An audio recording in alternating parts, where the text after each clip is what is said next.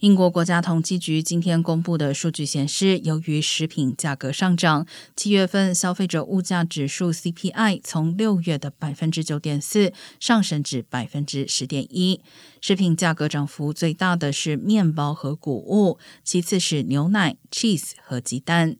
英国七月通膨率飙升至四十年新高，意味着在英国面临经济衰退的前景之际，生活成本危机加剧。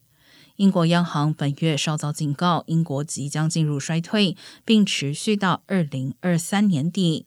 上周的官方数据也显示，英国第二季经济呈现萎缩。